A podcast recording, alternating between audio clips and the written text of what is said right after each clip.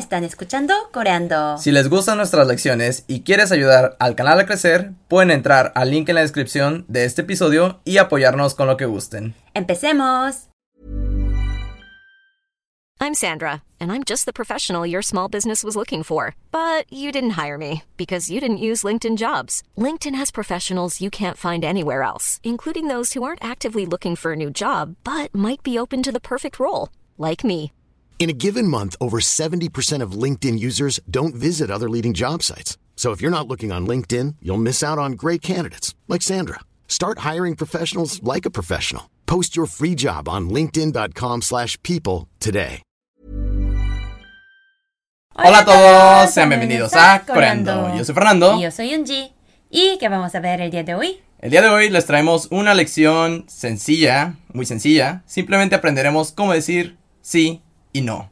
Ya que es muy importante para cuando contestas preguntas o para asegurar que algo está bien o algo está mal. Sí, pero es un poco diferente en español. Sí, en Corea cambia un poquito cómo decir sí y no.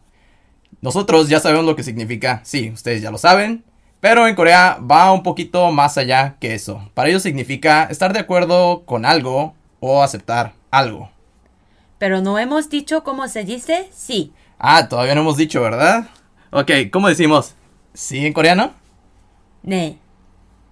Ne. Ne. ¡Ay! Es súper fácil.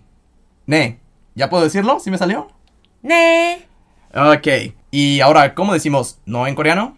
Se dice anillo. Anillo.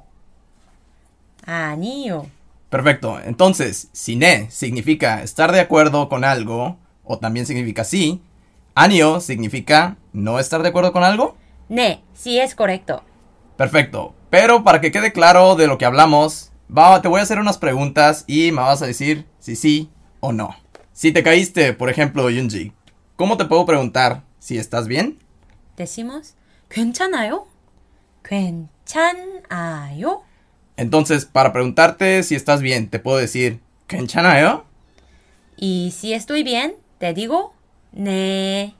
Pero si no estás bien, ¿cómo puedes decir? 아니요. 아니요. con sangre. Pero lo complicado empieza cuando son preguntas negativas. Como por ejemplo, si te quiero preguntar si no estás bien. Por ahora no se preocupen por la palabra 괜찮아요, ya que la veremos en el futuro, pero ya saben lo que significa. Entonces, ¿cómo te digo? ¿No estás bien? 안 괜찮아요? 안 괜찮아요? Entonces, te puedo preguntar, ¿no estás bien? Diciendo, ¿an 괜찮아요? Si no estoy bien, te diría 네. Sí, porque ne, recuerden que significa estar de acuerdo. Entonces, estás de acuerdo de que no estás bien, ¿verdad? 네. Como en la vida real, ¿verdad? No estás bien nunca. ¿Estás loco? Anio. Perfecto. Ahora, si te pregunto lo mismo. Yunji, ¿no estás bien? ¿Anken chanayo? Sí, y si estoy bien, te puedo decir anio. Anio. Sí, porque no estás de acuerdo con lo que te pregunté.